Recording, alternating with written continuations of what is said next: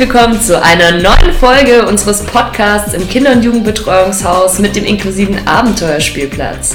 Das KBH ist eine Jugendfreizeiteinrichtung nach den Paragraphen 11 und 13 und wird durch eine Wohngruppe und ambulante Hilfen zur Erziehung am Standort ergänzt. Im Rahmen des Podcasts haben verschiedene Menschen, die an die Projekte des KBH angebunden sind, die Möglichkeit, über ein vorab individuell erarbeitetes Thema zu sprechen. Mein Name ist Michelle und ich freue mich, mit euch in die neue Folge zu starten. Macht euch bereit, wenn es wieder heißt KWH konkret. Hallo, vielleicht kenne ich die ein oder andere noch vom letzten Mal. Ich bin die Make-up-Prinzessin und Michelle und ich dachten, dass wir heute mal die Rollen tauschen ich sie ausfrage. Genau, ich habe ein bisschen Angst, bin aber auch gespannt. Let's go. Ja, die Frage vom letzten Mal noch. Was war die absurdeste Situation, in der du warst? Ähm, da gibt es, glaube ich, unglaublich viele absurde Situationen in meinem Leben. Ähm, ich würde eine erzählen, die jetzt noch nicht so weit her ist.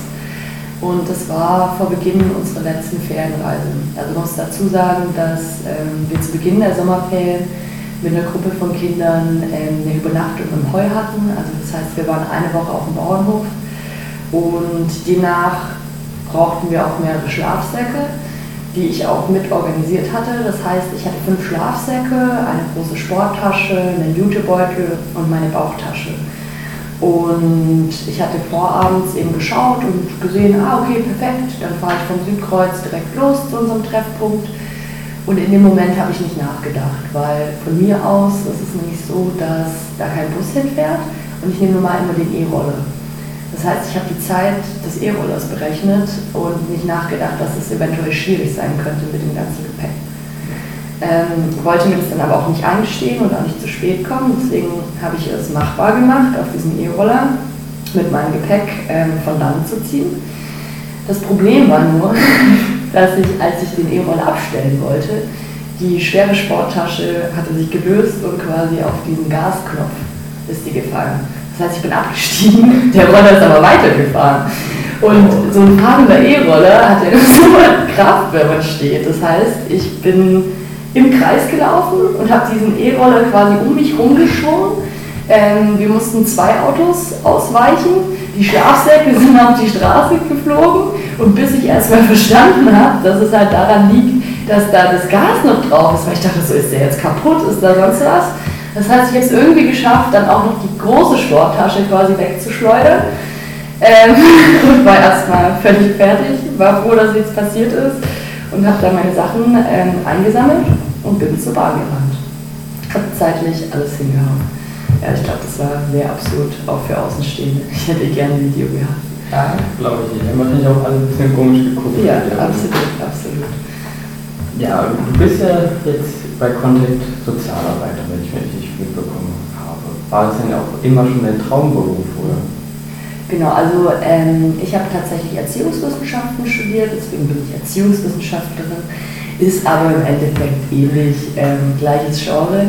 Ähm, ich würde nicht sagen, dass es schon immer mein Traumberuf war. Ursprünglich als Kind ähm, wollte ich immer Fußballkommentatorin werden, beziehungsweise die erste Frau in der Sportschau.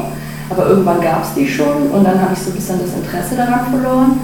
Ähm, und nach dem Abi bin ich erstmal nach Amerika gegangen und habe Communication studiert. Ähm, das heißt, das war das Erste, was ich gemacht habe. Und das wollte ich theoretisch dann auch im Nachgang so ein bisschen weitermachen. Also ich wollte Sprecherziehung, Sprechkunst studieren und ein bisschen in die Richtung Moderation gehen. Ähm, da bin ich dann tatsächlich gescheitert an meiner zu nasalen Aussprache. Ich hoffe, im Podcast ist es kein allzu großes Problem. Ähm, genau, also es war eigentlich nicht mein Traumberuf. Es war dann so, dass ich abgelehnt wurde und eigentlich schon damit geplant hatte, dass ich das studiere. Und dann hatte ich noch eine Woche Zeit. Und da habe ich mich auf alles beworben, wo ich irgendwie dachte, das könnte zu mir passen. Also Lehrerin, Kommunikationswissenschaften, boah, Medien, irgendwas mit Medien habe ich mich beworben. Also alles Mögliche. Und dann habe ich quasi gewartet und geschaut, was irgendwie dann zurückkam, wo ich angenommen wurde. Und dann habe ich gedacht, ja, Erziehungswissenschaften, das probiere ich jetzt einfach mal aus. Und dann habe ich das gemacht. Und wie, wie man sieht, hat ja gefallen. Ja, doch, absolut. Aber was denkst du, würdest du arbeiten, wenn du jetzt nicht hier Erziehungswissenschaftlerin wärst? Hm. Ähm, ich glaube, wenn ich noch ein bisschen ehrgeiziger gewesen wäre, was den Sport angeht, wäre ich jetzt wahrscheinlich Profifußballerin. äh, nee, Spaß. Ähm, ich könnte mir vorstellen, irgendwas in die Richtung kreatives Arbeiten. Also ich könnte mir vorstellen, fetzige Sprüche für die BVG zu schreiben. ähm, könnte aber auch sein, irgendwas moderieren. Ja, ich weiß nicht. Viele unglaubliche Talente und man weiß nicht genau, wo es hingeführt hätte. Ja, als Erziehungswissenschaftler hat man natürlich bestimmt viele Möglichkeiten zu arbeiten. Wieso ausgerechnet bei Contact und nicht bei einem anderen Träger? Hm. Ja, es war damals so, dass ich mein Praxissemester hatte und für mich klar war, also ich habe in Tübingen studiert und für mich war klar, ich will das auf jeden Fall in Berlin machen. Das heißt, gleiches Prinzip, ich habe alle möglichen Arbeitsstellen angeschrieben. Das war zum einen ähm, auch die Rüdli-Schule, weil ich das ganz spannend war. Die war ja in den Medien auch und da wurde ganz viel gemacht und da hatte ich mich als Schulsozialarbeiterin ähm, quasi für eine Praktikumsstelle beworben. Das hat nicht geklappt und dann hatte ich quasi zwei ähm, Praktika in Aussicht und habe mir die beide angeschaut. Und ich war, glaube ich, direkt relativ schnell fasziniert von dem Gelände, von dem Großflächigen und auch von den Kollegen, die ich kennengelernt habe. Und irgendwie ist es dann so passiert, dass mir das Praktikum richtig viel Spaß gemacht hat und ich dann dachte, ja, warum nicht da dann einfach den Job-Einstieg wagen? Also es war so, dass ich dann quasi nach dem Studium oder während meines Studiums noch eine erlebnispädagogische Ausbildung gemacht habe. Das heißt, ich war bei einem Träger, wo ich ähm, unter der Woche immer in verschiedenen Jugendherbergen unterwegs war. Das heißt, ich habe Klassentrainings mit denen vor Ort gemacht, Fußball, Klettern. Das hat mir auch sehr viel Spaß gemacht, aber es war letzten Endes so ein bisschen zu einfältig das, das, was ich so an Contact irgendwie auch schätze, dass man eben in verschiedenen Bereichen arbeiten kann, sich da ausprobieren kann. Genau, ich glaube, deswegen ist letztendlich die Wahl auf Contact gefallen. Du sagst, äh, sagtest, dass die Kollegen eine Rolle gespielt haben, dass du hier angefangen hast aber wer ist dein Lieblingskollege? Ja, das ist das Positive daran, dass ich bei Contact ganz viele Lieblingskolleginnen habe. Ähm, ich glaube, dass so jeder also dass ich mit vielen Kollegen auf jeden Fall eine Ebene habe, ähm, mit denen ich gut arbeiten kann und mit denen ich mich auch so gut verstehe. Welche Prinzipien hat Contact aus deiner Sicht? Ich glaube, ähm, dass es sehr wichtig ist, dass Contact erstmal sehr offen Menschen gegenübersteht. Also das, was die Person mitbringt, ist erstmal Thema. Ich glaube, Contact ist dabei, immer zu schauen, in welche Richtung kann man irgendwie neue Projekte initiieren. Also es ist eigentlich nie Stillstand. Ähm, natürlich ist der systemische Gedanke ähm, auch wichtig für Contact, ähm, mit dem ich auch sehr gut ähm, mitgehen kann. Ähm, genau, und ansonsten das Prinzip der Sozialraumorientierung, das bei Contact hier gelegt wird, ähm, würde ich auch noch mitnennen, auf jeden Fall als Merkmal des Contact-Leitbilds. Nun ist es ja auch so, man macht nicht immer alles richtig im Leben. Erinnerst du dich an einen Fehler im Arbeitskontext, aus dem du im Nachhinein gewachsen bist?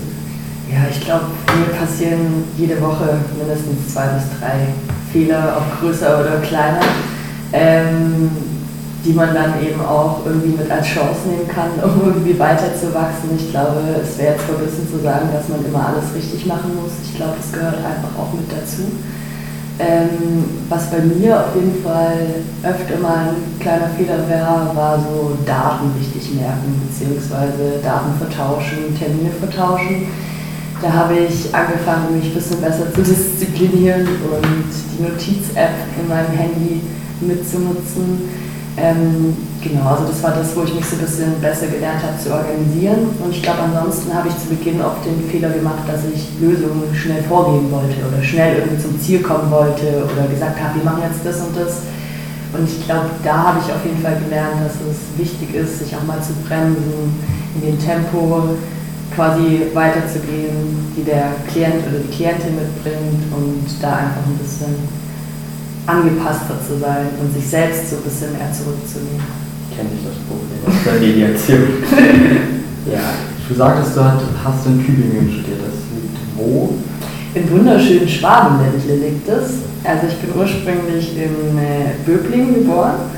Das ist in der Nähe von Stuttgart, also Dunstkreis, Tübingen bis Stuttgart, ist meine Heimat. Und wie war es dann für dich von dort nach Berlin zu ziehen?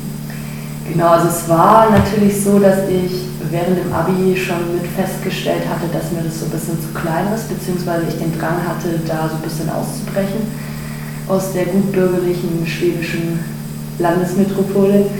Ähm, und deswegen hatte ich ja auch quasi dieses ähm, Auslandsstipendium in Amerika, ähm, in Atlanta. Und das war natürlich erstmal so, wow, okay, große Stadt, alles irgendwie Neues, passiert viel.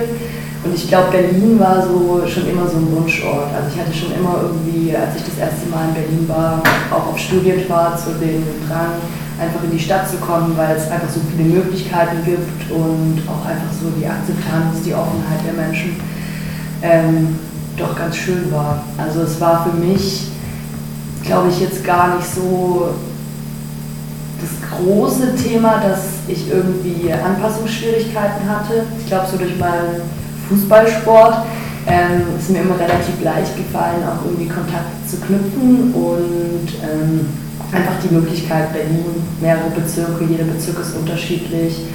Ähm, ja, große Abenteuerspielplatz. Apropos großes Abenteuer. Wir haben letztes Mal über mein Outing gesprochen, vielleicht sprechen wir diesmal über dein Outing. So, da soll ich erstmal grundlegend fragen, wann ist es bei dir gewesen? Wie alt warst du? Mhm. Ähm, ich glaube, ich hatte auf jeden Fall mehrere Outings. Also einmal bei unterschiedlichen Freunden ähm, und einmal eben bei meinen Eltern, wobei das gar nicht so ein richtiges Outing war. Also ich glaube, als ich festgestellt habe, dass ich sowohl auf Männer als auch auf Frauen stehe, war ich in etwa 13, 14, wahrscheinlich eher 14. Ähm, und es war so, dass meine Mutter irgendwann zu mir gesagt hat, ja, Michelle, du stehst auch auf beides, oder? Und da habe ich dann einfach gesagt, ja.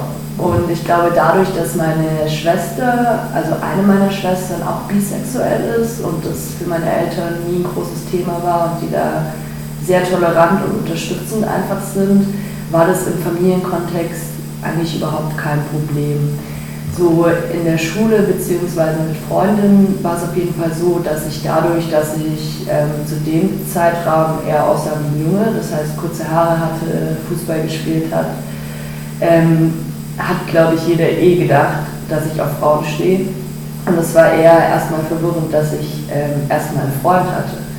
Ähm, letzten Endes glaube ich, dass es relativ reibungslos war. Also alle Freundinnen, denen ich das erzählt habe, äh, waren da super unterstützend. Ähm, ja. Was denkst du, hat dir geholfen und vielleicht anderen helfen würde dabei? Na, mir hat halt auf jeden Fall die Offenheit der Leute geholfen. Also dieses, es ist gar kein Problem, ich mag dich für das, was du bist, deine Sexualität ist mir nicht wichtig. Ähm, vielleicht hat mir so dumm es klingt, aber dieses Fußballklischee geholfen, weil es dadurch eh jeder dachte. Also ob das jetzt positiv oder negativ ist, sei mal dahingestellt.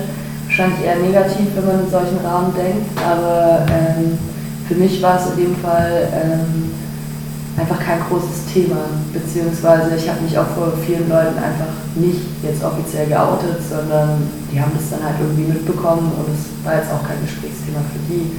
Und ich glaube, das, was ich jedem wünschen würde, der da irgendwie im Prozess ist, ist halt einfach eine Offenheit bzw. eine Toleranz dafür, ähm, dass Sexualität nicht das Wichtigste ist und dass es eigentlich zweitrangig ist und das einfach eine Sache ist, die jeder mit sich ausmachen muss und niemand irgendwie das Recht hat, da irgendwie drüber zu entscheiden oder zu urteilen. Ein Worte, ein Wort von dir nach diesem ernsten Thema nochmal zu einem etwas einfachen Thema. Wir hatten ja bei mir auch entweder oder Fragen, dachte ich mir, machen wir bei dir auch wieder. Die klassische Frage, ein Hund oder Katzen? Da würde ich auf jeden Fall mit Hund mitgehen. Ähm, ich hatte leider nie einen eigenen, aber ich hatte einen Nachbarshund, mit dem ich ein bisschen aufgewachsen bin. Und Katzen Finde ich okay. Ich hatte aber einmal eine sehr traumatische, ein sehr traumatisches Erlebnis. Da habe ich nämlich geschlafen und ich wurde wach mit dem Geräusch äh, und wurde von einer Katze angekotzt. Und ähm, seitdem habe ich da ein bisschen ambivalente Gefühle zu und auch ein bisschen Angst unterschwellig. Aber grundsätzlich finde ich auch Katzen, vor allem Babykatzen, sehr süß. Und seit mir bewusst ist, dass Katzen eigentlich nur kleine Tiger sind, finde ich sie eigentlich noch süßer. Aber ich würde mir nur tun. Verstehe. Damit auch Katzenbabys bekommen vor kurzem. Oh. Du bist ja sehr im Fußball drin. Spielst du lieber Fußball oder schaust du lieber Fußball? Mhm. Also grundsätzlich würde ich sagen, wenn mein Verein spielt, der VfB Stuttgart aus Cannstatt, ähm, dann bin ich natürlich pro Fernseh schauen. Ähm, da fällt es mir auch immer schwer, wenn ich selber ein Spiel habe. Ähm, da bin ich sehr zweigeteilt. Also das heißt, wenn der VfB spielt, lieber Fußball schauen. Ähm, alles andere würde ich lieber selbst Fußball spielen. Das interessiert mich nicht so. Also ich bin sehr lokalpatriotistisch vor allem daheim. Magst du eher Sommer oder Winter? Da bin ich auf jeden Fall bei Sommer.